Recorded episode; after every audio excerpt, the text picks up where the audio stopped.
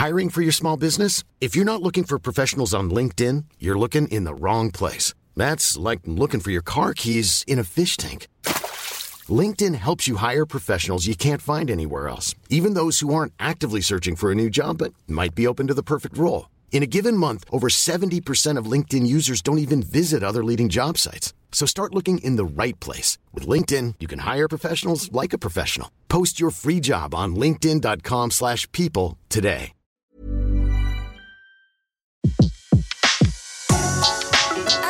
Le meilleur de séances radio est maintenant sur We Love Cinéma. Tout de suite, retrouvez en direct Michel Azanavicius aux rencontres 7e art de Lausanne avec Flashback sur Séance Radio. Michel Azanavicius.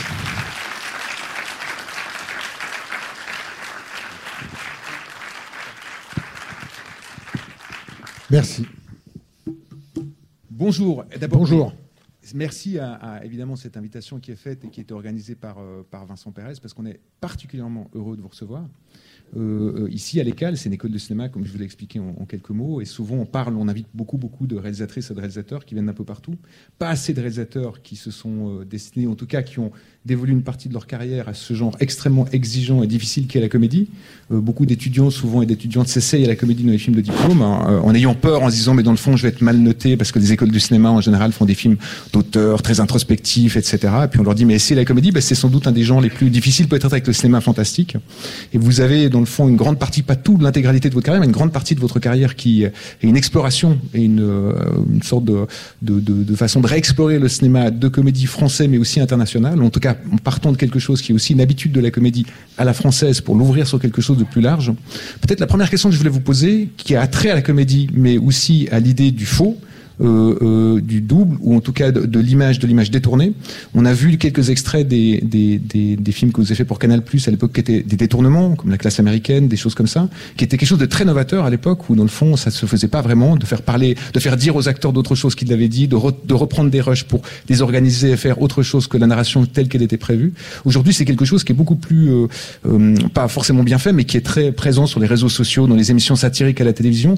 Est-ce que vous pensez que vous pourriez aujourd'hui, ou que ça vous intéresserait aujourd'hui de faire ce genre de choses où c'était très spécifique aux années 90 quand vous étiez, vous partiez de la télévision euh, je, ne sais pas parce que ça a été fait vraiment en dehors de toute réflexion. Euh, ça a été fait euh, vraiment pour faire marrer quoi. Enfin, on n'était pas les premiers parce que les, les, situationnistes avaient fait ça euh, avec un, notamment deux films qui s'appellent La dialectique peut-elle casser des briques et Les petites culottes en été, qui étaient des détournements de films. Nous, on a un peu sophistiqué le truc parce que on a fait, euh, on a monté, donc on a recréé une histoire. On n'a pas juste pris un film et plaqué des voix. Puis on a, on a utilisé les voix françaises, donc ça donne un truc très particulier mais il n'y avait pas de vraie, euh, de vraie réflexion. On s'est rendu compte qu'on avait un jouet qui était marrant. C'était, c'était le tout début de Lavid. Lavid est un, enfin, vous, je sais pas pour ceux qui connaissent pas, c'est un logiciel de montage, mais qui permet tout d'un coup de monter comme, comme euh, en numérique. Donc, euh, comme on a, c'est la différence, la même différence qu'entre un traitement de texte et une machine à écrire à l'ancienne, quoi.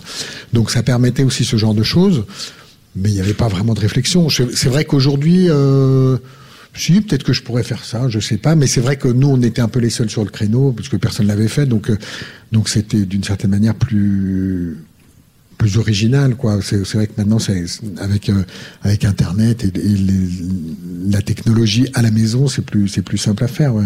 il y a aussi une rareté de l'image. Les, les, images que vous utilisiez même si ouais. c'était des films connus elles étaient plus rares on les trouvait pas forcément. Maintenant on pourrait trouver presque toutes ces images sur internet.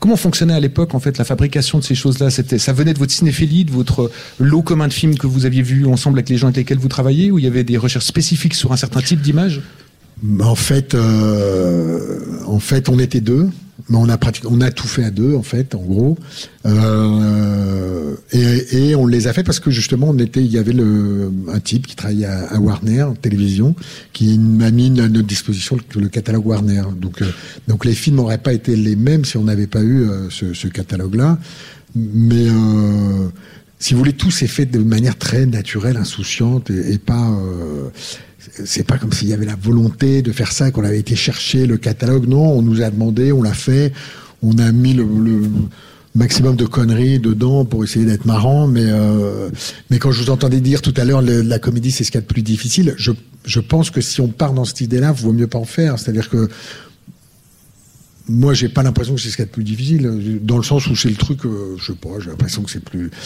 Euh, si vous avez euh, envie de faire marrer, que les gens rigolent, bon, bah, il y a un truc assez naturel en fait à faire de la comédie. Après, euh, si ça vous est pas naturel, vaut mieux pas y aller, quoi.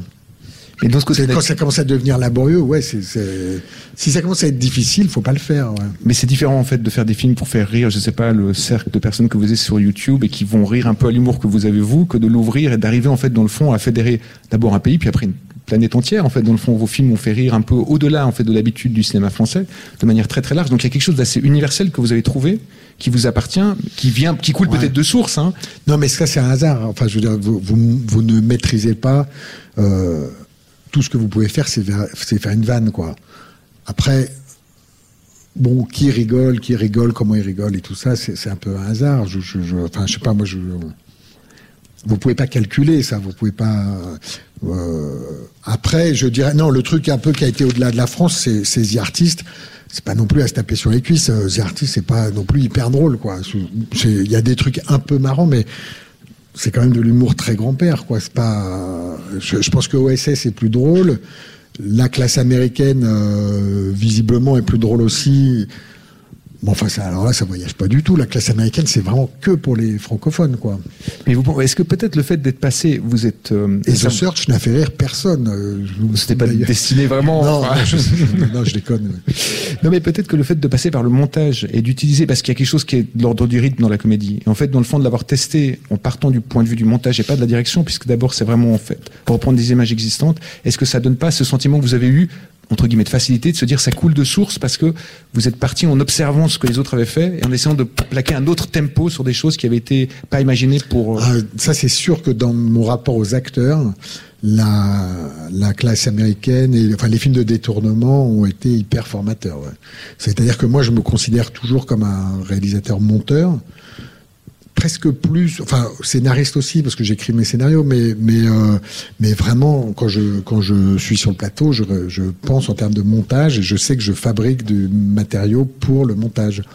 Et euh, il y a des trucs, des fois je demande des, des, choses à des acteurs, ils sont même un peu vexés parce que parce que je leur demande pas de jouer. Par exemple, je, leur dis vas-y regarde ma main, regarde ma main, regarde ma main. Et c'est bon. Allez hop, on passe à autre chose. Il dit mais attends, euh, non mais comment ça euh, dis non mais c'est exactement ce que je voulais. Euh, ce regard vide, un peu stupide. d'un mec et en fait et une fois monté quand vous avez un type qui dit une horreur et il y a l'autre qui le regarde comme ça juste en fait en vrai l'acteur a regardé votre main mais ça le spectateur il le sait pas donc mais moi si vous voulez je à la différence de, de, pas mal de réalisateurs aujourd'hui, je cherche pas du tout à capter des moments de vérité. J'essaye au contraire d'organiser un mensonge euh, le mieux possible. Donc, euh, donc je, tous les coups sont permis dans un mensonge. Donc, euh, je, je dis, j'ai pas besoin que la, moi l'acteur il pense à peu près ce qu'il veut. Je m'en fous de ce qu'il pense. Je veux que ce qui m'intéresse, c'est ce que le spectateur pense. L'acteur, il pense ce qu'il veut. Moi, du, du moment qu'il fait ce que ce que le scénario demande, c'est bien. Vous n'êtes pas à la recherche d'une vérité absolue au moment du tournage Du tout. C'est vraiment quelque chose qui. Mais quand, vous le dites, par exemple, quand vous écrivez, vous écrivez vous-même vos scénarios, vous écrivez en pensant au montage ou vous vous dites non, c'est en deux étapes. Vous écrivez en vous disant je vais le montrer comme ça, le film. Non, il y a quand même des choses où je sais le montage est pris en compte. Par exemple, des fois, je fais exprès des dialogues euh, euh, vachement longs. Mhm. Mais ou, exprès, enfin les gens se disent rien et ça dure hyper longtemps et tout ça. Et des fois, je me dis bon, des producteurs peuvent lire en disant et donc c'est hyper long. Euh, on, a compris là le truc et tout. Je lui dis oui. Enfin c'est pas l'idée de comprendre, c'est que ça peut être vachement drôle les mecs qui répètent sans cesse. Et euh, si ça marche pas, je l'enlèverai au montage. Donc je prends quand même en compte ce truc-là. Des fois, il y a un peu la, volonté quand on écrit d'avoir un scénario hyper efficace. Et, euh, en fait, des fois, à l'intérieur des scènes, ça sert à rien parce que finalement, ça change rien en termes de d'argent, de, montage, de budget, etc., de, de tournage. Donc oui, je me dis, ça s'essaye. Il y a des trucs qui s'essayent, mais définitivement, sur le plateau, oui, je, euh, par exemple, les silences euh, sont extrêmement. Euh, je, suis vraiment à la recherche des silences. J'ai tendance. Je sais qu'il y a beaucoup de gens qui pensent que, comme on dit que la comédie c'est le rythme, il faut toujours aller plus vite et tout ça. Moi, j'ai un peu le contraire. J'ai tendance à demander aux acteurs d'aller moins vite parce que euh, c'est comme quand on raconte une histoire, quand on sent que ça commence à être un tout petit peu euh, ennuyeux, on accélère. On est bon, euh, et puis voilà. Et en fait, ça devient de la bouillie. Alors que quand vous demandez à un acteur de, ralentir et de prendre le temps de penser, c'est-à-dire d'entendre ce qu'on vous a dit, de réfléchir et de, de formuler une réponse, tout d'un coup, la pensée est hyper structurée. Et c'est hyper agréable, dans, je trouve moi, dans tous les films, de voir un personnage penser. Le, personnage qui pense au cinéma, je trouve que ça, c'est hyper agréable. Et alors en comédie, quand il s'agit de dire vraiment des trucs hyper stupides et que vous voyez des gens réfléchir et dire vraiment des énormes conneries, c'est les frères Cohen sont les maîtres de ça, par exemple. Euh, et ce temps-là, il est précieux, ouais. Il est précieux, mais il se construit beaucoup au montage, ouais. Mais ça veut dire que sur le plateau, vous parlez un petit peu aux comédiens du montage ou pas du tout? Vous leur dites, il y aura un gros plan où je pense qu'on va couper ou pas du tout?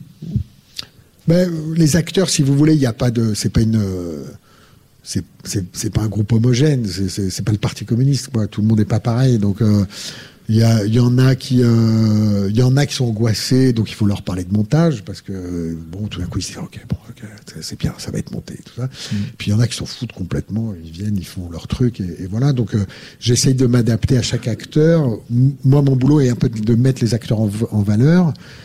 Euh, donc j'essaye de m'adapter. Euh, si vous voulez, c'est pas du tout pareil que de travailler avec Louis Garrel que de travailler avec Jean Dujardin ou de travailler avec un petit gamin de Tchétchène, quoi. C'est sûr que c'est pas. Qu'est-ce que vous entendez par mettre en valeur Pour vous, qu'est-ce que ça veut dire mettre en valeur les acteurs? Bah qu'on se dise euh, cet acteur est dément, quoi. Bah, ça, c'est ça pour moi, c'est de se dire mais il, cet acteur est génial. Euh, mon idée est que le premier contact qu'on a, que le spectateur a, le premier contact avec un film, c'est l'acteur. C'est-à-dire ce qu'on regarde et ce qu'on écoute, c'est l'acteur. C'est pas euh, si vous sortez d'un film en disant mais les décors sont déments, c'est que c'est raté. Euh, donc euh, ou si on dit mais quel montage son de fou furieux, mm-hmm. bon c'est raté. Donc c'est l'acteur qui, c'est par l'acteur que se raconte l'histoire. Après derrière. Il y a une structure qui, qui, qui voilà, mais il faut pas que le spectateur se rende compte. Donc, euh, donc voilà. Donc c'est vrai que par exemple les OSS, quand j'ai quand j'ai fait les deux OSS, je les ai vraiment, j'avais fait pas mal de publicité et je les ai aussi abordés, pas uniquement, mais je les ai aussi abordés comme une grande publicité pour Jean Dujardin. Et euh, donc donc c'est ça que j'appelle mettre en valeur. Après, en vrai, mon boulot est de mettre en valeur le boulot de tous les autres, c'est-à-dire le boulot du scénariste, le boulot du chef décorateur. Euh, c'est, c'est ça concrètement mon métier, c'est ça. Ouais. Mais sur cette, euh, cette idée de mettre en valeur en fait le travail des, des comédiens, c'est euh, quand vous faites le casting, bon évidemment il y a une sorte de répartition entre qui, euh, quels vont être les rôles principaux, les rôles secondaires, etc. Mais il y a beaucoup de personnages très étonnants dans les personnages secondaires mmh. des comédies que vous avez réalisées, c'est-à-dire euh, des gens d'ailleurs qui par la suite ont fait des carrières. Je pense François Damiens, c'est parce que quelqu'un ouais. a un petit peu découvert chez vous et que moi je me souviens d'avoir vu le film et de me dire mais qui est ce type incroyable? Ouais. Ouais. Et ce qui est étonnant dans la scène, c'est une scène où les espions discutent entre eux et le seul à ne pas être un espion est François Damiens, qui je crois est un brasseur belge, sauf erreur, et qui dans le fond ne comprend pas le langage, le langage codé. Mais dans cette scène-là, typiquement, il y a une vraie attention. C'est quasiment ce personnage-là qui gagne la scène. C'est quasiment ce personnage secondaire qui entraîne la scène qui en fait un effet de comédie en fait. Oui, parce que la scène elle travaille sur une espèce d'énorme faux rythme, c'est-à-dire les mecs se disent absolument n'importe quoi, c'est quand même des, des, aphorismes à deux balles. Euh, je, je, vous dire, je les ai même oublié les phrases tellement c'est absurde. Mais enfin, c'est voilà, quand une femme change d'homme, euh, elle change de coiffure. Enfin, c'est ce genre de truc qui voudrait être à double tranchant, à double signification. Enfin, c'est complètement nul. Moi, j'ai tout monté juste. Euh, en fait, si vous regardez, elle, elle n'est montée que par rapport au. C'est que des regards, en fait. Ce qui dicte le montage, ce sont des regards. Donc, on a des gens qui sont censés se comprendre entre eux.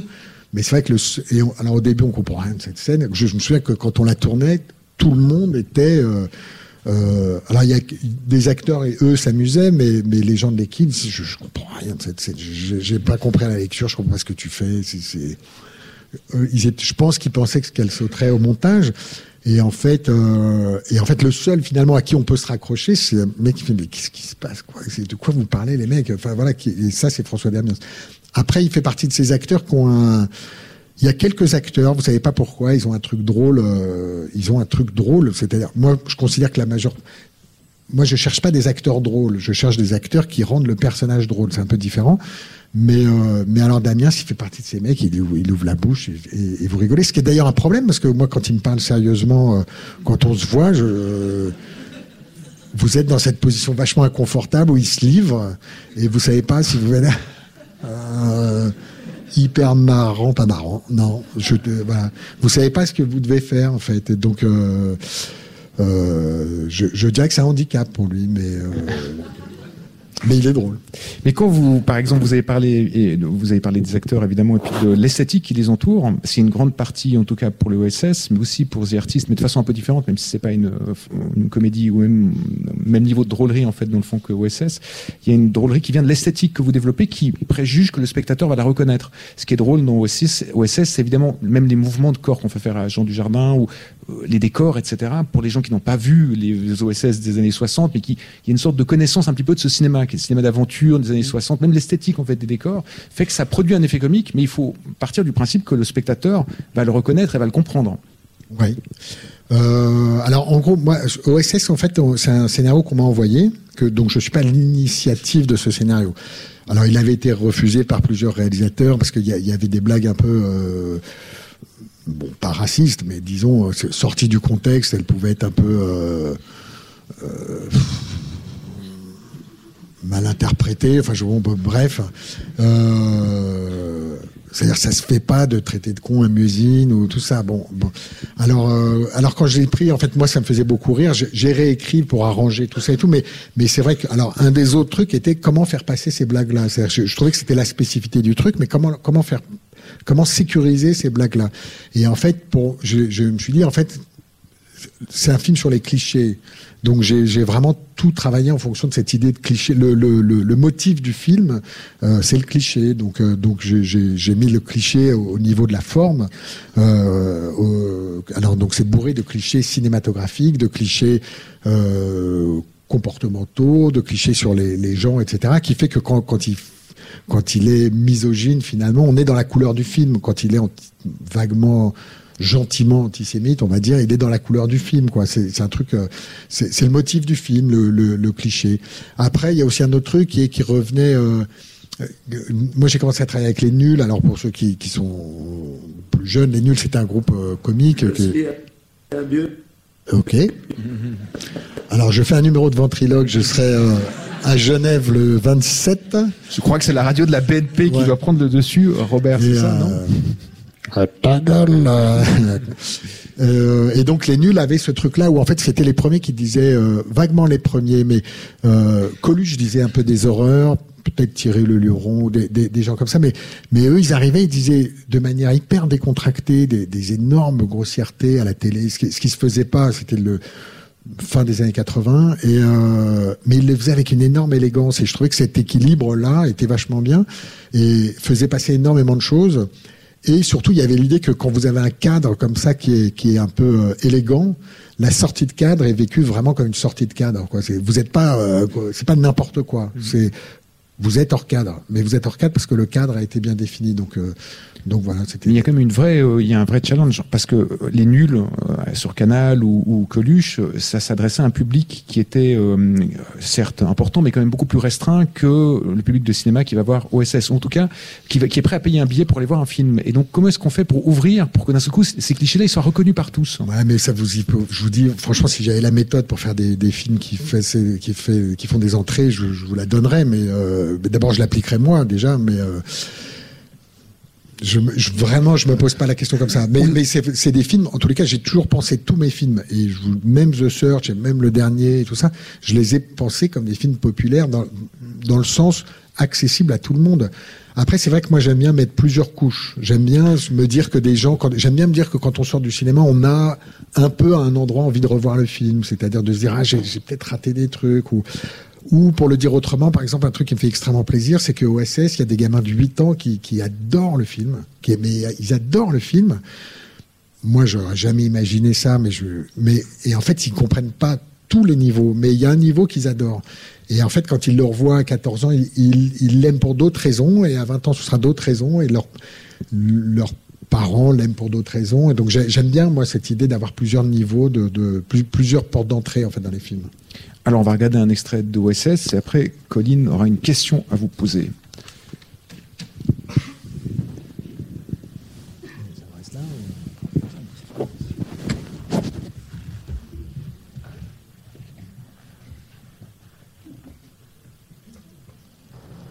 Je suis un vieux monsieur J'ai 46 ans, ma vie est derrière moi, vous m'avez tout pris. Je vais essayer de faire le tour. Laissez-moi faire. Adieu, OSS 117. Ça se fait, Van Zimmel Au nom de la France, je vous demande de me remettre les microfilms. Et au nom de l'Israël, je vous demande de nous suivre. Qu'est-ce qu'il fait encore? Mon Dieu, il va monter pour sauter du bout du bras du Corcovado. Pas si on l'empêche de sauter du bout du bras du Corcovado. Mais il perd vos vertiges. Chacun doit vaincre ses démons Dolores. Vous, c'est les nazis. Moi, c'est le trapèze.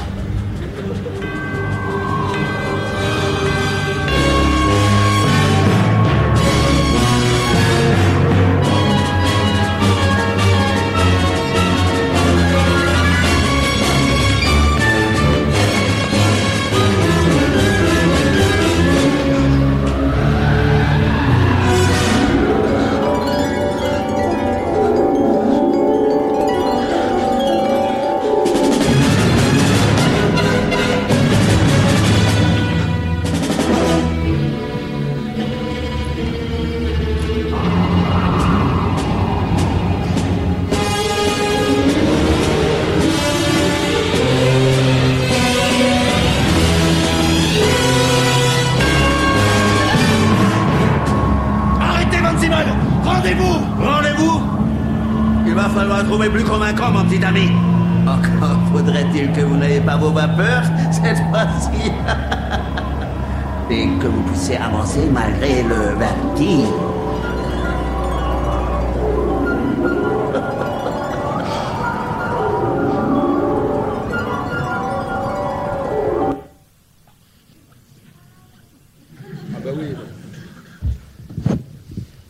Donnera, donne- donnera envie de revoir le film pour ceux qui ne l'ont pas revu. Colline, où êtes-vous? Voilà, levez la main, on va vous apporter un micro. Quelqu'un, si c'est personne, c'est moi. Voilà, je vais courir vers vous.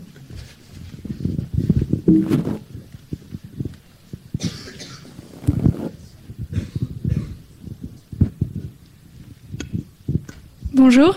Bonjour, Colline.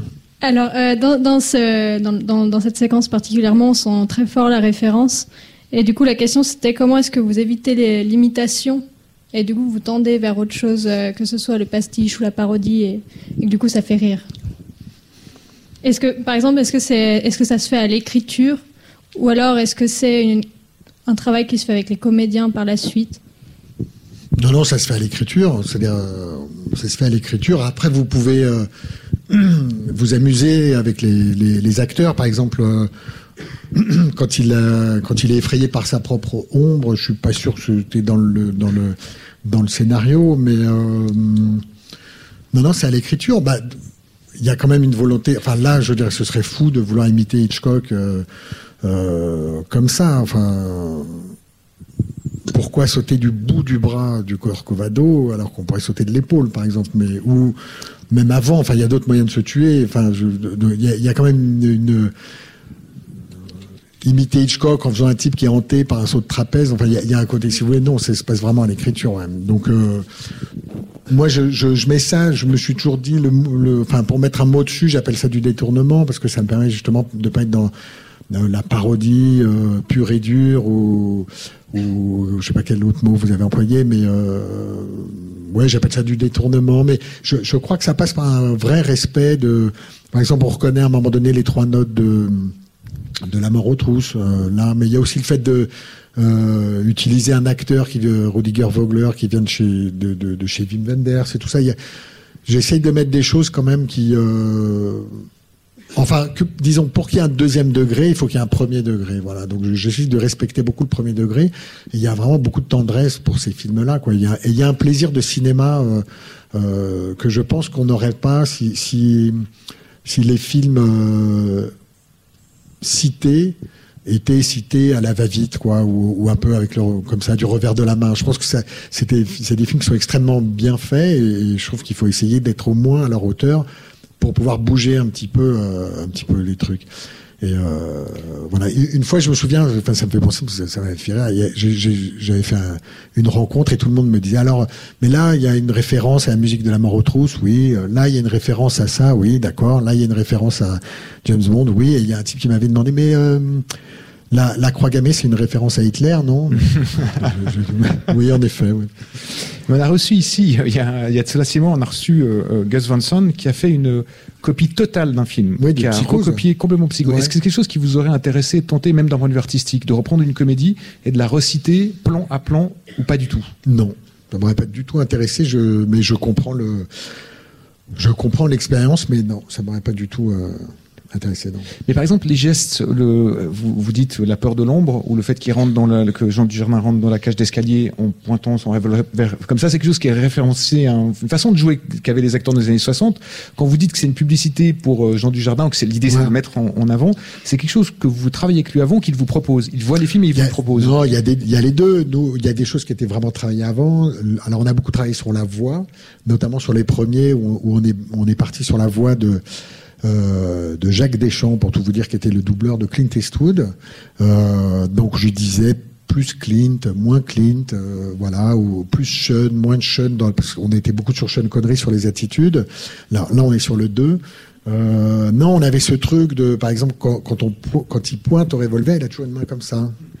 Alors on sait pas bien pourquoi, mais, mais il fait comme ça. Ou alors, euh, quand on lui tire dessus, juste, bon, ça c'était dans dans le. Il se protège. mais en fait, ça marche. En fait, on peut lui balancer 8000, il se protège et en fait, ça marche. Qui est dans les derniers James Bond, hein, ça. Enfin, ça, ça marche aussi dans les vrais James Bond. Euh, et si vous vous faites tirer dessus un jour, tentez le coup quand même parce que. à, à tout hasard. On sait jamais, mais euh, ce que j'en ai vu moi, ça marchait. Et, euh, et des trucs, euh, ça c'est par exemple des trucs qu'on avait décidé, c'était que par exemple dès qu'il dès qu'il tournait, il regardait toujours à droite, à gauche, et il tourne. ça, Il pouvait pas tourner normalement comme tout le monde. C'est-à-dire il s'arrête, il regarde. Et il part, il part comme ça. Et, les, et aussi des piétinements de.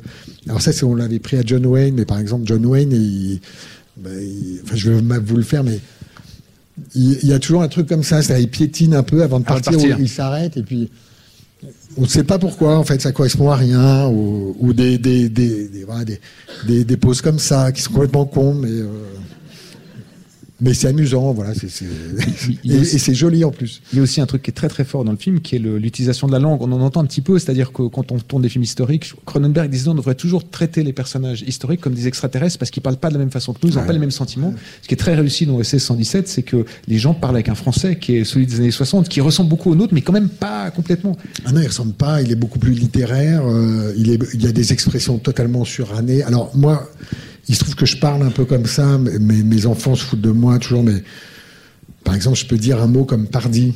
Je dis, bah, euh, on- bah, ma fille va me dire, euh, pourquoi t'as mis ton blouson? Je fais, bah, parce qu'il fait froid, pardi. Et donc elle va me regarder en disant, t'as dit pardi là. Je dis ouais, j'ai dit pardi. Et, ou ma foi, je dis ma foi. Et euh, mais j'aime bien. Mais bon, c'est vrai que ça se dit pas trop, mais je, je le dis assez- je- maintenant, je le dis assez naturellement. Mais euh, non, il y a des- c'est très drôle toutes ces expressions. euh, Je pense que ça fait passer aussi beaucoup de niveaux de choses quand vous parliez de l'humour qui des fois pouvait aujourd'hui être un peu choquant, rire de, de- de la condition des femmes, rire euh, effectivement du nazisme, etc. C'est quelque chose d'assez graveleux. Mais le fait que dans le fond les gens parlent avec une langue qui n'est plus vraiment la nôtre, ça met beaucoup à distance. On sent qu'il y a quelque chose qui est suranné même dans les propos qu'ils tiennent et dans la façon de le dire. Alors ça, c'est l'effet miroir de faire un film d'époque. C'est-à-dire qu'en fait, vous, vous, euh, le, un personnage qui dirait ce qui, enfin, qui aurait ce rapport aux femmes, aux juifs, aux étrangers, aux, aux nains, euh, enfin aux personnes de petite euh, taille euh, ridicule. non, je rigole, pardon. je déconne. Euh, non, non, mais Dites pardi après, comme ça on aura l'impression de dites pardi. C'était de l'humour, ma foi. Mais Ma foi, ouais, très bien. mais donc, non, non, donc du coup, si s'il était contemporain, il aurait la conscience de dire quelque chose qui est absolument inacceptable. Mais comme c'est les années 50, on met ça sur le compte du discours dominant de l'époque. Donc on se dit, mais quand même, les gens à l'époque, ils étaient. Mais en fait, on parle d'aujourd'hui. Mais mais il y a cet effet-là qui fait que toute cette partie-là du personnage n'est pas euh, assimilée à un truc profond personnel, mais un truc d'époque. Donc, donc ça permet ce décalage et ça permet de parler de choses. euh, Ça permet de parler du racisme sans dire le, le- non le racisme les gars arrêtez c'est pas bien. Ça permet de montrer un type d'en rire et, et de, de se moquer de lui quoi. Et mais en gardant quand même non pas de l'empathie mais l'envie quand même de passer du temps avec lui parce qu'il nous fait rire. C'est ce qui est un truc un peu délicat. Mais... Vous vous autorisez à écrire des, ce, ce genre effectivement de phrases ou de répliques parce que c'est Jean Dujardin et qu'il y a une sorte aussi de, je sais pas, de sympathie, de bienveillance que peut avoir le public pour lui et qui serait plus difficile avec un autre acteur? Non, parce que le premier, on savait pas tout ça. Donc euh, euh, moi, je le fais parce que je trouve ça drôle et que je pense que quand c'est sécurisé, par exemple, quand j'ai ré- sur la réécriture du 1, par exemple, euh, moi j'ai remis plein de blagues sur les nazis, notamment. euh, euh, par exemple, je, je sais plus, je suis arrivé, je lui dis écoute, euh, euh, il y a un truc qui me fait c'est bon, c'est toujours les nazis les méchants là, ça va. on est en 55, on a le droit d'avoir une deuxième chance, c'est possible. Et alors ils me disent non, mais on peut pas dire un truc comme ça et tout ça. Alors moi, ma, ma mère, euh, donc nous on est juifs. Ma mère était cachée pendant la guerre. Il y a des gens qui sont morts dans les camps dans notre famille et tout ça. Donc j'ai été la voir. Je lui dis qu'est-ce que tu penses de cette vanne? Elle s'en foutait. Elle m'a dit bah c'est- ça te fait c'est bon, bah c'est bien. Donc à partir de ce moment-là, si vous voulez, si, si ma mère me, me donne le, euh, un mot de- d'excuse pour cette blague, je, je, je suis tranquille en fait. Après, je vais vous dire, si c'est pas drôle, on l'enlève du montage. C'est- C'est aussi bête que ça. Mais, mais c'est vrai que je trouvais ça très très drôle, quoi. Mais le fait d'avoir construit le film et, comme vous le dites, d'avoir voulu mettre en avant un acteur, ça l'a beaucoup marqué aussi. Est-ce que des fois, vous traquez dans les films dans lesquels Jean joue Jean Dujardin des choses qui. Parce que nous, des fois, comme spectateurs, on a presque l'impression de voir déborder OSS 117 dans d'autres. euh, C'est Oui. devenu presque le concernant, en fait. C'est- Tellement c'est fort, tellement ce personnage l'a imprégné. Oui, mais ça, je crois que c'est un peu. euh, alors, tous les acteurs qui ont un rôle marquant, d'une certaine manière, le, le, le trimballent avec lui. C'est- C'est-à-dire, enfin, avec eux. Euh, de Niro, c'est compliqué de lui faire faire le rôle d'un agneau euh, innocent, quoi. C'est-à-dire, il est quand même, euh, c'est quand même Boule plus plus euh, Taxi Driver, plus le parrain. Donc, quand le mec arrive, on a un petit peu peur quand même déjà. Et du jardin, c'est un peu pareil. Il nous fait un peu marrer tout de suite. C'est vrai. Alors après, c'est un bon acteur, mais c'est vrai que quand il joue un- le rôle d'un espion, un vrai espion, dans un film, euh, je- moi, je suis un peu à l'affût de l'œil qui, qui frise un peu. Ouais. J'attends un peu la connerie. Ouais. Mais bon, ben après, je le connais bien. c'est. Bah, c'est une sorte d'adéquation totale entre son corps. En fait, ce qu'il est, hein, c'est pas uniquement le rôle qu'il prend, c'est-à-dire qu'il a un corps qui est parfait pour euh, OSS. On a Ouais. l'impression que c'était vraiment écrit pour lui, ce qui n'est pas le cas. hein. Ah ben moi c'était hyper agréable si vous voulez comme réalisateur quand vous quand vous avez comme ça une rencontre entre un acteur et un, et un personnage écrit dans, en papier c'est ce qui peut vous arriver de mieux hein. vraiment vous êtes témoin d'un truc euh, chimique en train de se passer euh, voilà sur le langage c'est vrai qu'on s'est beaucoup amusé au- alors là il y avait beaucoup c'était un peu un jeu sur le sur le sur le plateau de trouver euh, il y a eu vraiment tout un travail euh, par exemple, j'aime me beurrer la biscotte. On était vraiment euh, à un petit déjeuner. Je crois que c'était l'ingénieur du son qui, dit, euh, il a dit un truc. Enfin, il y avait le mot beurrer la biscotte. Et alors moi j'ai adoré. Je suis dit, on dirait vraiment un truc hyper sexuel, alors que, enfin, vraiment, euh, ça veut vraiment rien dire. Enfin, même l'esprit le plus tordu, je veux bien qu'il m'explique ce que c'est de beurrer la biscotte. Mais il y a quand même un petit truc. On se dit, il nous parle quand même d'un truc. euh, alors donc directement dans le film, ou par exemple, euh, là, il y a une scène dans un sauna où je- le matin j'ai eu un petit flash, je suis rentré dans la, la, la loge, il était en train de se faire maquiller, je lui dis, t'es- ça, ça te dirait de dire j'aime quand on m'enduit d'huile Et le m'enduit d'huile, lui, ah ouais, j'adore. Voilà, donc il y avait ce truc-là où j'aime, j'aime les panoramas. Alors ça, c'était vraiment. euh, on pouvait en mettre partout parce que le mec, euh, voilà, j'aime parler en public. Voilà. Enfin, c'est absurde. Le mec, il, il commente tout ce qu'il fait et euh, il se bat. Il dit j'aime me battre. Bon, euh, absurde. Voilà, ça fait un peu- de toute façon, c'est un personnage qui est un malade mental en vrai. Mais euh, donc sur le sur le langage. Oui, il y avait ce truc de, de s'amuser beaucoup avec. Quoi. Parce que là, vous- on va peut-être regarder un, un extrait de, de The Search et euh, Kerdigan aura une question sur les référents culturels ou en tout cas sur le rapport à la communication. Parce que là, OSS, c'est votre culture. Enfin, c'est la culture francophone, Ouais. la culture française, c'est des acteurs que vous connaissez, des acteurs professionnels. On regarde un extrait de The Search et puis je monte déjà à vous apporter le micro. hein. On va moins se marrer là. Oui. Je vous dis. Enfin, non, ouais.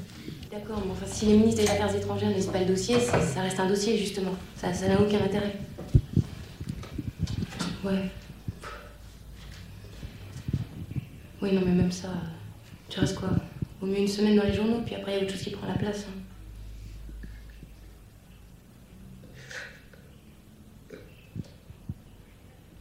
Bon, écoute, maman, je, je te rappelle.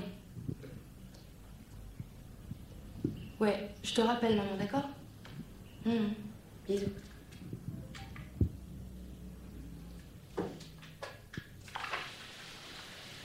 Là, c'est une jument avec son poulain. C'est la maman cheval avec son petit. Parce que là, c'est un ours. Avec son ourson. T'as déjà vu un ours? Si t'en as vu un, tu dis oui. Et si t'en as pas vu, tu dis non. Oui. Non. Oui. Non. Oui. Mais tu parles là Tu parles C'est incroyable. On va pouvoir avoir des conversations. On va pouvoir être copains. Mais si, on va pouvoir faire plein de trucs. Moi, je m'appelle Carole. Carole. Carole. Carole. Super. Et toi, tu t'appelles comment? Moi, c'est Carole. Et toi? Hadi. Hadi. Mais c'est génial, mais tu te rends compte? Tu vas pouvoir raconter, dire des trucs. On va peut-être retrouver ta famille. Tu t'appelles Hadji comment? Hadji Carole. Oui, non, mais. D'accord, mais. Hadji Carole. Oui. On est pas Euh, oui, alors, euh, moi j'ai deux questions. C'est ici. Euh, la première question, c'est directement concerne cet, euh, cet extrait. Euh, comment vous gérez la communication avec cet enfant euh, tchétchène? On vu que lui, il ne parlait pas ni anglais ni français. Euh, est-ce qu'il a déjà connu la réplique de Carole dans cette scène particulière? Et une question générale. Quand ce film de Search est sorti, un de vos interviews, vous avez dit quand vous perdez la guerre, euh, vous ne pouvez pas rencontrer votre propre histoire parce que l'histoire, avec un grand H, écrit toujours par le vainqueur. Euh, donc, vous, vous, avez voulu rencontrer cette histoire euh, dans le point de vue du peuple tchétchène. Donc, ma question, c'est comment, c'est quoi votre plus grand défi lors de l'écriture de euh, scénario ou euh, storyboard, euh, compte tenu que vous soyez étranger pour cette peuple tchétchène Voilà, c'est deux questions. Alors la communication finalement c'est assez simple. Bon, enfin là c'est un enfant, on parlait pas du tout la même langue. Ça passe quand on devait vraiment se parler, se donner des informations, ça passait par une traductrice concrètement. Euh, mais sinon, ce qui était important passait par euh, par les yeux, par les mains, par euh, par des sourires, par des choses comme ça. Après, vous voyez tout de suite. Je travaille avec des acteurs étrangers. En fait, vous, vous voyez, vous entendez, vous voyez tout de suite quand un acteur est là et quand il n'est pas là. Enfin, tout de suite. Vous pouvez vous planter, mais mais mais mais quand même, vous vous vous n'avez pas besoin de comprendre ce qui se dit pour, pour sentir si un acteur est en place ou pas. Euh, après, sur ce film, le plus grand défi, bah, c'était un peu ce que vous avez dit, c'est-à-dire de pas trahir une histoire qui, qui n'était pas la mienne, mais, mais que personne. euh, si on attend qu'un Tchétchène raconte cette histoire euh, avec un petit peu d'ampleur, on peut attendre longtemps en fait. Donc, euh, donc euh, voilà. co- Comme je vous disais, moi, euh, donc euh, euh, étant juif et venant d'une famille qui a, qui a, comment dire, qui a survécu euh, au, génocide, euh, enfin à la, à la deuxième guerre mondiale, j'ai pas du tout envie de parler de ça de manière très très sérieuse et tout. En revanche, euh, en revanche, euh, j'étais très heureux, enfin très heureux, non, mais très euh, fier de, de, raconter cette histoire-là, comme j'avais fait un documentaire sur le génocide rwandais aussi. Et, euh, voilà, je trouve que c'est euh, le, le, défi, c'était à la fois de- d'essayer de, respecter euh, le cinéma, c'est-à-dire de faire un film de cinéma pour tout le monde, pas juste un truc, comment, euh, euh, je sais pas, à thèse ou bien pensant ou tout ça. Je voulais vraiment faire du cinéma, mais mettre ce cinéma au service d'un peuple entier qui s'était fait décimer, qui était vraiment et qui est encore, d'ailleurs, vu le non-succès du film, entre autres, mais qui est encore dans un pli de l'histoire. C'est-à-dire que personne ne sait. C'est quand même c'est 800 000 morts euh, euh, ou 500 000 morts pardon et euh, en, gros une espèce d'indifférence générale donc c'était un peu ça le défi c'était de respecter à la fois l'histoire et, le cinéma il y a, dans cet extrait qu'on a vu, il y a de nouveau une, une histoire de compréhension d'incompréhension. Euh, Ouais. Quelqu'un qui, d'ailleurs, ça a déclenché des rires, mais euh, volontaires, Ouais, évidemment, sûr, c'est un.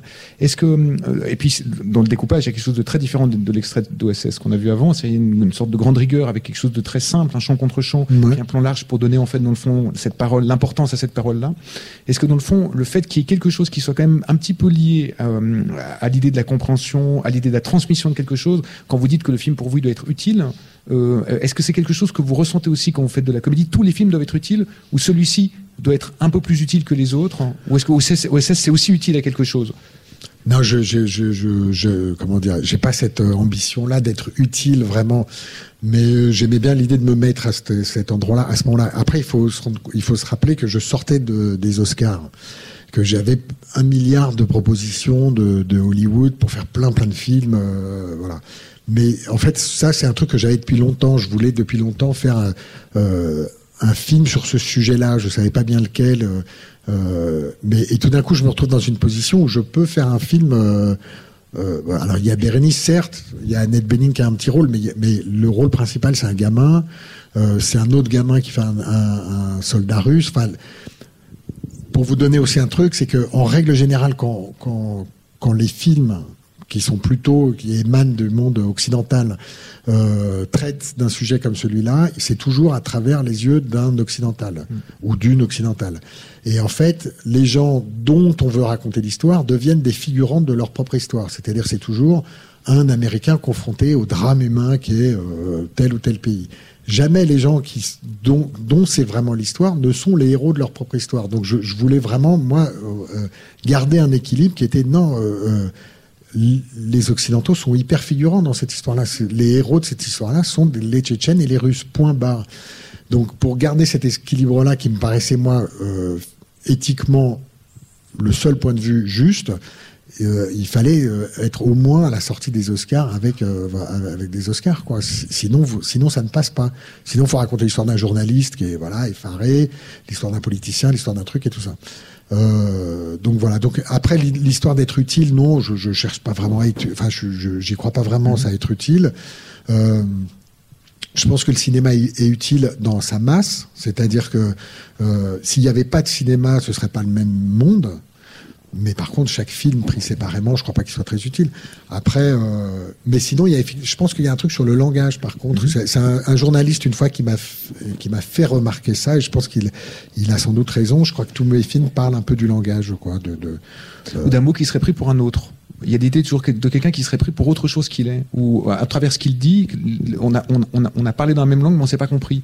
Ou la personne d'en face semble avoir compris, mais en fait, c'est pas le même, euh, les mots n'ont pas la même signification. Oui, bah après, euh, ouais, peut-être. Ça, je me suis, je me rends pas bien compte, mais euh, bah OSS, on le prend quand même pour ce qu'il est, pour, quand même pour un con. euh. Je- Ouais, mais lui, ne- lui, pas du tout, par exemple. Non, lui, tout le temps oui, dans le ouais. fait de. Non, les non, gens, lui, le- lui, nous, on le voit tel qu'il est, lui ne se Ouais. voit pas du tout. C'est Non, un non, personnage qui n'a pas de surmoi, c'est ça qui est super. Oui, oui, c'est vrai, c'est un héros. Je, je, je, le juge, je devrais pas. C'est Ouais, c'est ouais. vrai que dans sa tête, c'est un héros. Mais juste par rapport au découpage de cette scène qui est très simple, est-ce que vous avez l'impression que c'est quelque chose presque qu'on on vous en voulait de faire aussi simple après avoir manié la scène d'avant? On a vu une scène qui demande beaucoup de choses, une, une maestria en fait, en termes industriels de cinéma, de savoir réaliser cette chose-là sur le Corocovo, c'est c'est compliqué euh, Ouais. en effet spécial. Cette scène-là, elle est tout aussi compliquée en fait pour un metteur en scène, des gens qui discutent autour d'une table, c'est pas la situation la plus facile. Est-ce que vous avez l'impression qu'avec ce film-là, on vous en a un peu voulu d'être dans une écriture plus Je sais pas, ça a été tellement violent, si vous voulez, que j'ai- pas cherché trop à analyser. euh, euh, la, la réception du film a été violente. J'ai essayé moi de me remettre en cause sur sur, sur certains trucs, jusqu'à un certain point, pas non plus de me flageller jusqu'à sauter par la fenêtre. Euh, mais je voulais pas non plus euh, rentrer dans un truc. Ah, vraiment, les critiques sont tous des cons et tout ça. En fait, ils ont fait leur métier. Bon, pour X raisons, ils ont pas du tout aimé le film. Peut-être que c'est ça. Moi, je sais que vraiment, alors, c'était un mot d'ordre sur le film. C'était tout ce qui est cinoche, on enlève. Tout ce qui fait cinoche, on enlève. Mhm.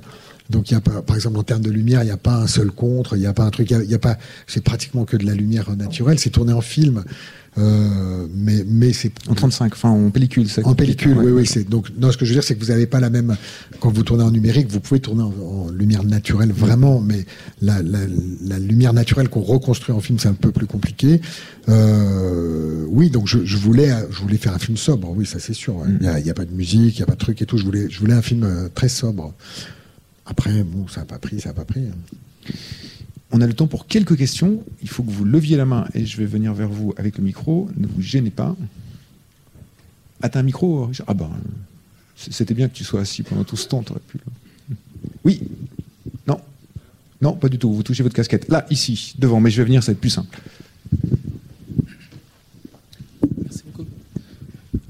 Euh, merci beaucoup. Euh, en fait, ma question, c'était juste pour rebondir sur le point que vous avez abordé euh, tout à l'heure avec euh, le fait que justement vous abordez des thématiques qui sont pas occidentales, mais qui sont en fait les, les protagonistes principaux, ben, en fait, sont des occidentaux.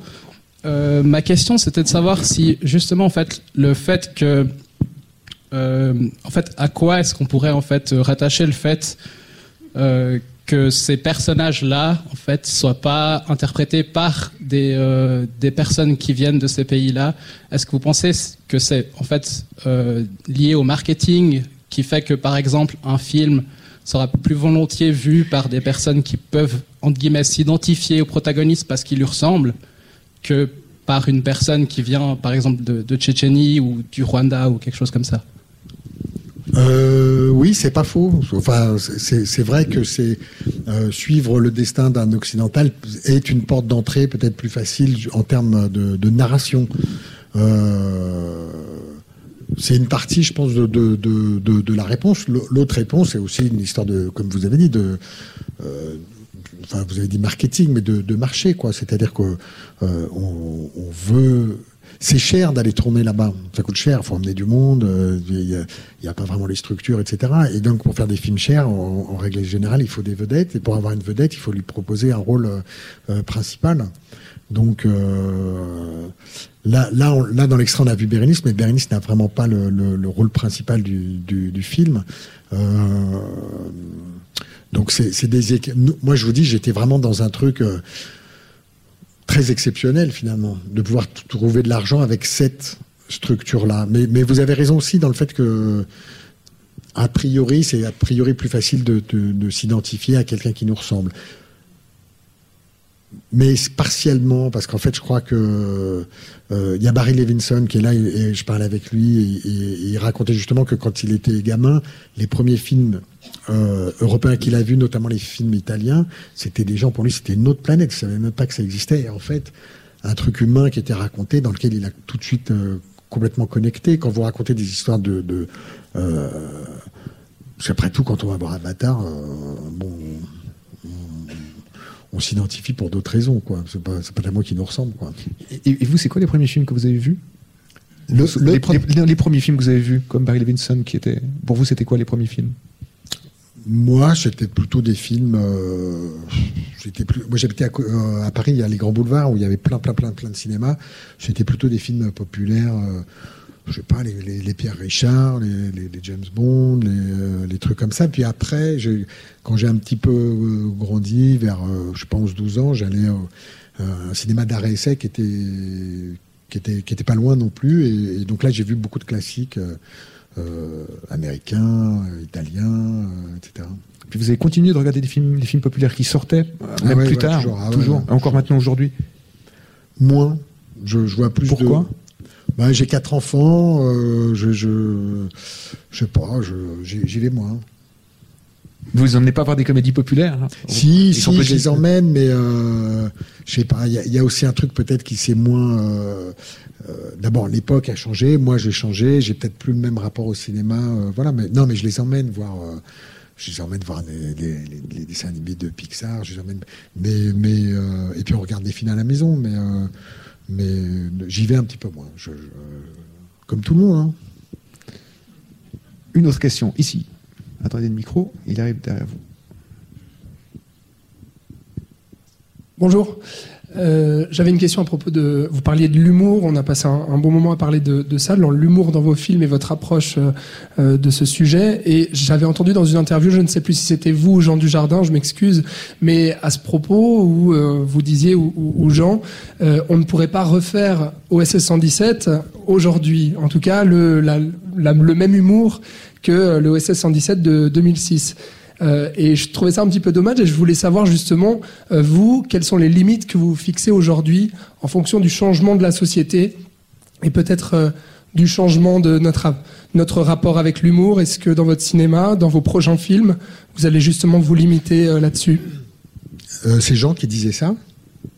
Et ironiquement, il va faire OSS, il va faire une suite à OSS, et moi je vais pas la faire. Donc c'est euh, non, moi je trouve qu'il n'y a aucune limite euh, à se poser. Je, je suis même pas d'accord en fait avec cette proposition-là. Je crois pas du tout que euh, ce soit interdit. Je, je crois que quand, par contre, il faut bien le faire. C'est à manier. euh, il y a certaines vannes, on le sait, c'est de la nitroglycérine. Il faut faire attention avec. Euh, en revanche, moi, la, la, un- la réflexion est un peu différente dans mon cas. Moi, c'est plus par rapport à l'ironie. C'est-à-dire que euh, j'ai commencé à travailler à Canal Plus dans les années 80. Il y avait, il y avait assez peu d'ironie, en fait. Il y avait assez peu de. euh, comment dire. euh, L'humour était un peu, euh, enfin, je sais pas, il y avait un truc un peu, pas gentil, mais euh, euh, voilà. Donc il y a eu quand même une espèce d'ironie distanciée comme ça sur les choses qui a commencé à s'installer. Et il me semble que dernièrement, depuis quand même quelques années maintenant, l'ironie est devenue le discours dominant. Et, alors là, effectivement, ça me pose un peu, un, ça, ça me pose un problème. C'est-à-dire que je, trouve que l'ironie comme contre-pouvoir, euh, elle est intéressante. Enfin, pas contre-pouvoir, mais comme contre-discours, disons, elle est intéressante. Mais comme attitude euh, normative et dominante, là, je trouve qu'il y a un problème parce que justement, euh, et c'est d'ailleurs ce qui a un peu, ce qui m'a un peu poussé aussi à, faire The Search, c'est que ça tue le premier degré, ça tue l'empathie, ça tue, ça devient une attitude qu'on adopte sur tout. C'est-à-dire qu'on a, moi, euh, à Paris, euh, euh, je, prends un mototaxi pour aller à l'aéroport, pour prendre un avion business class, je passe devant la, la porte de la chapelle où il y a des gens qui dorment sous le périphérique, qui sont des grappes de centaines, c'est des migrants. Je ne dis pas que c'est interdit de, rire, d'être ironique et tout, mais il y a un moment donné où il faut savoir quand même arrêter un tout petit peu cette ironie-là. Enfin, en tous les cas, je, c'est pas pour donner des leçons, des trucs, des machins, mais en tous les cas, c'est une question qui doit se poser. L'ironie, je trouve, c'est une question qui doit se poser. Euh, on, est, moi, en tous les cas, à une place extrêmement privilégiée dans dans l'ensemble du, du, du truc. Euh, avoir une position ironique sur tout me pose problème. Donc, euh, mais j'ai déjà amorcé ce truc-là avec euh, avec euh, The Artist où il y a pas il y a pas beaucoup d'ironie dans The Artist. Bon, The Search, il n'y en a carrément pas du tout. Il y en a un peu dans, dans c'est un peu ironique le, le, le redoutable, mon dernier film, mais mais c'est vrai que c'est une vraie vraie question. Je je, je trouve ouais. On peut vous demander pourquoi vous ferez pas le troisième, euh, pourquoi vous dirigerez pas le troisième OSS 117 Écoutez, on m'a demandé à chaque fois la question. À chaque- Ah oui, je pensais non, bien, mais- Ouais, non, mais je vais vous répondre. C'est que à chaque fois, j'ai répondu des fois dans des comités beaucoup plus petits. Il y a toujours quelqu'un qui tweet et après le truc prend. Et j'ai l'impression d'être au milieu d'un fait divers. Euh, Alors, ne dites rien. Non, c'est-à-dire si je dis le moindre, c'est c'est idiot, mais c'est pas Ouais, moi qui fais le film. Ouais. Donc je veux pas nuire au film, je veux pas dire des trucs et tout, mais donc comme je l'ai déjà dit, euh, je vous dis ça sert à rien de le tweeter, je l'ai déjà dit, mais euh, j'aime pas le scénario. D'accord. Voilà, donc euh, j'ai un autre film à faire, tout voilà. Mais je suis hyper content de faire le film que je vais faire, donc tout va bien. Une autre question? Oui, ici. Colline, Colline avait une autre question. Oui. Colline de nouveau, oui. Prenez ça, de la hein graine sur Colline, les autres là. Regardez comme elle participe. Elle est courageuse. J'avais une question par rapport au, au redoutable, du coup, par rapport à la question de, de l'adaptation, par rapport au livre euh, un, jour, un an après. Elle- la question, c'est comment est-ce que vous condensez le livre dans euh, 1h40 de film et comment est-ce qu'on retranscrit visuellement euh, les, pensées de quelqu'un Parce c'est. En fait, j'ai pas du tout cherché à faire ça. Euh, pour être tout à fait honnête, une fois que j'ai eu les droits, je j'ai pratiquement pas réouvert le livre. C'est-à-dire, j'ai fait beaucoup de recherches, euh, etc. je savais à peu près de quoi il s'agit. J'ai été repioché des fois des, des choses, mais c'est très bizarre. D'un côté, j'ai eu l'impression moi de m'adapter au livre, pas du tout d'adapter le. En fait, quand on parle d'adaptation, j'ai vraiment vécu le truc inverse, quoi. C'est vous qui vous vous adaptez. Euh, mais dans le même temps, il s'agissait pas du tout, du tout de respecter le livre. C'est-à-dire que j'ai essayé de respecter euh, l'humeur de ce que le film avait, de ce que le livre, pardon, m'avait évoqué. mais je passe complètement par d'autres endroits. Enfin, le film, je crois, passe vraiment par, essaye de passer par des endroits qui sont typiquement du cinéma euh, et, pas du tout de la littérature. Donc, j'ai gardé, j'ai gardé surtout ce qui m'intéressait, c'était la fin de cette histoire d'amour entre deux. J'ai une histoire d'amour qui se délite comme ça pour des raisons euh, euh, à la fois universelles et en même temps très originales. Tout ce que ça pouvait moi m'évoquer comme scène de comédie, la représentation de mai 68, euh, le, le, une espèce de petit d'installer le film dans la cinématographie de, de, des années 60 de Godard et, et Raoul Coutard. Voilà, c'était cet équilibre-là. Mais, mais j'ai pas du tout cherché à faire rentrer tout dans. dans... J'étais beaucoup plus décontracté que ça. Quoi. Ouais. Une dernière question peut-être encore. Oui, ici, attendez, je vais m'approcher, ça va être plus simple. Euh, je serais curieuse de savoir si c'est une difficulté pour vous et si oui, comment vous faites pour euh, la surmonter, de monter en fait des scènes euh, euh, auxquelles vous avez assisté au tournage en fait. Comment vous, avez, arrivez à prendre du recul, à vous détacher de, l'émotion que vous avez pu ressentir et ce genre de choses pour que le montage soit plus efficace? Euh, c'est pas loin d'être ma partie préférée, le montage, en fait. Donc, euh, non, j'ai pas de difficulté. Sur les vannes elles-mêmes, il y a un moment donné, faut pas s'attendre à ce que ça vous fasse rire à chaque fois. Donc, c'est-à-dire, ça vous fait à peine rire quand vous l'écrivez, la blague. Vous faites ah marrant. En gros, c'est à peu près ça. Mais vous faites pas oh, excellent. Qu'est-ce que je suis marrant oh, Pas du tout. Après, vous pouvez éventuellement avoir des surprises quand l'acteur l'incarne, parce qu'il va, y mettre un, tempo, une couleur, un truc, où, où tout d'un coup elle va prendre vie, cette vanne. Donc là, vous pouvez éventuellement vous marrer. Euh, montage, ça vous fait plus du tout rire. Donc après, vous faites confiance un peu à votre euh, à votre instinct sur comment bâtir la vanne au mieux possible. Qu'est-ce qu'il faut euh, en fait, de quoi il s'agit? Il s'agit de donner les bonnes informations aux spectateurs au bon moment et de la meilleure manière possible, en gros, pour, pour faire simple. Donc le montage vous sert un peu à ça. Vous, vous, vous pouvez travailler sur le tempo, sur, euh, vous pouvez enlever une info et puis la remettre plus tard, euh, etc. Mais euh, pour moi, c'est comme un jeu de Lego, quoi. C'est-à-dire, vous, il y a un truc, en fait, quand vous écrivez un scénario, vous, faites une espèce de, comme une ligne de temps, quoi. Enfin, il y a un truc de temps. Après, vous, enlevez tout ce dont vous avez besoin. Donc, votre film, ça devient 24 chevaux, 800 voitures, 800 figurants, 4 canapés, 3 appartements. Enfin, un truc complètement débile comme ça à la, à la Georges Perec. Puis après, vous tournez plan par plan. Puis après, vous remontez tout. Et le montage, c'est vraiment, le, vous avez tout défait votre jeu. Vous avez tout mis en petites pièces. Et après, vous remontez tout plus ou moins bien, quoi. Et, euh, mais mais, mais c'est vrai que le, le, le, montage est pour moi la partie euh, euh, qui appartient exclusivement au cinéma. Tout le reste, finalement, l'écriture, le jeu, tout ça, ça la déco, le, les costumes, ça, c'est comment dire, ça peut être dans d'autres disciplines, mais le montage c'est que le cinéma, donc il euh, y, y, a vraiment là vous vous, fin, vous finalisez l'écriture, quoi. Et comme vous êtes rentré dans le cinéma par le montage, vous arrivez à, à, à le laisser quelques jours à quelqu'un d'autre, à partir, à, ne pas voir tous les jours, ne pas aller tous les jours au montage, ah non, c'est non, difficile. Non, non, non, je vais tous les jours au montage. Je, je, non, non, je laisse le, comment dire, le loisir du premier montage à la mm -hmm. monteuse. Euh, parce que voilà, parce que c'est intéressant de voir comment elle, par exemple, va comprendre un espace filmé là où moi je connais l'espace, donc des fois j'ai des informations que le spectateur n'a pas forcément, donc des fois on, peut avoir une espèce d'incompréhension, par, exemple sur la géographie des choses, euh, elle peut avoir elle peut avoir des trouvailles, elle peut avoir des choses, etc. Mais euh, mais en fait je le prends plutôt comme une manière de mettre bout à bout des scènes prémontées enfin avec une proposition de montage, et, et, euh, et, après on refait ensemble tout.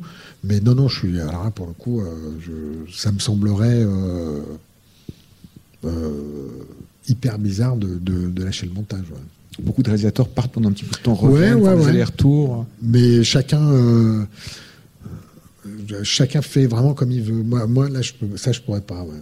Non, je, je, je, je, trouve que l'écriture, le, le, filmage et le montage sont, sont euh, euh, les trois mouvements essentiels de l'écriture d'un film. Quoi. Il y a beaucoup d'étudiants dans la salle qui sont en montage en ce moment de leur film de diplôme ou film de deuxième année. Il y a souvent un moment où on passe par une vraie détestation de son propre film quand on le monte. Ça vous arrive, vous, quand vous le montez?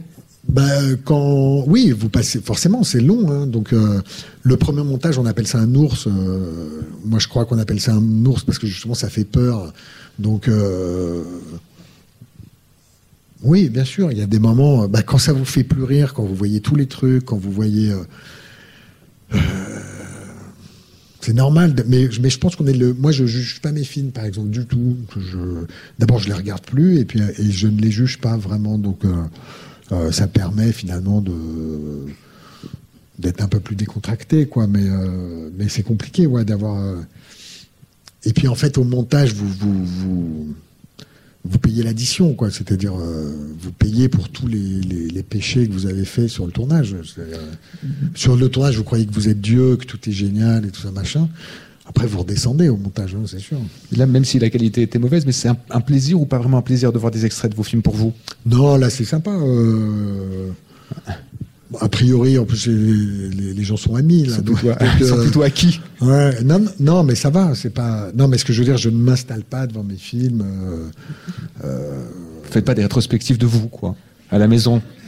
Non, j'ai j'ai arrêté. D'accord. Ouais. Non, non, non, non, pas du tout. Merci beaucoup. Vous avez Merci fait un vous. film. Vous avez fait un film pour déclarer votre amour à un Suisse. Euh, les gens qui sont ici, en tout cas, vous dire que les gens qui sont ici, puis les gens dans cette école aiment beaucoup votre travail. On est très heureux de vous avoir reçu. Merci. On suit attentivement ce que vous faites et on se réjouit de, de voir votre prochain film avec euh, avec beaucoup de plaisir. Merci beaucoup d'avoir votre beaucoup. générosité, Merci. d'avoir moment avec nous.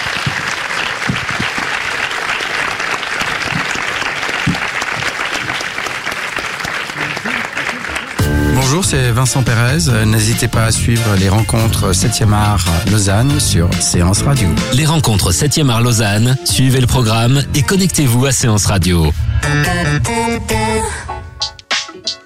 Retrouvez l'ensemble des contenus séances radio proposés par We Love Cinéma sur tous vos agrégateurs de podcasts.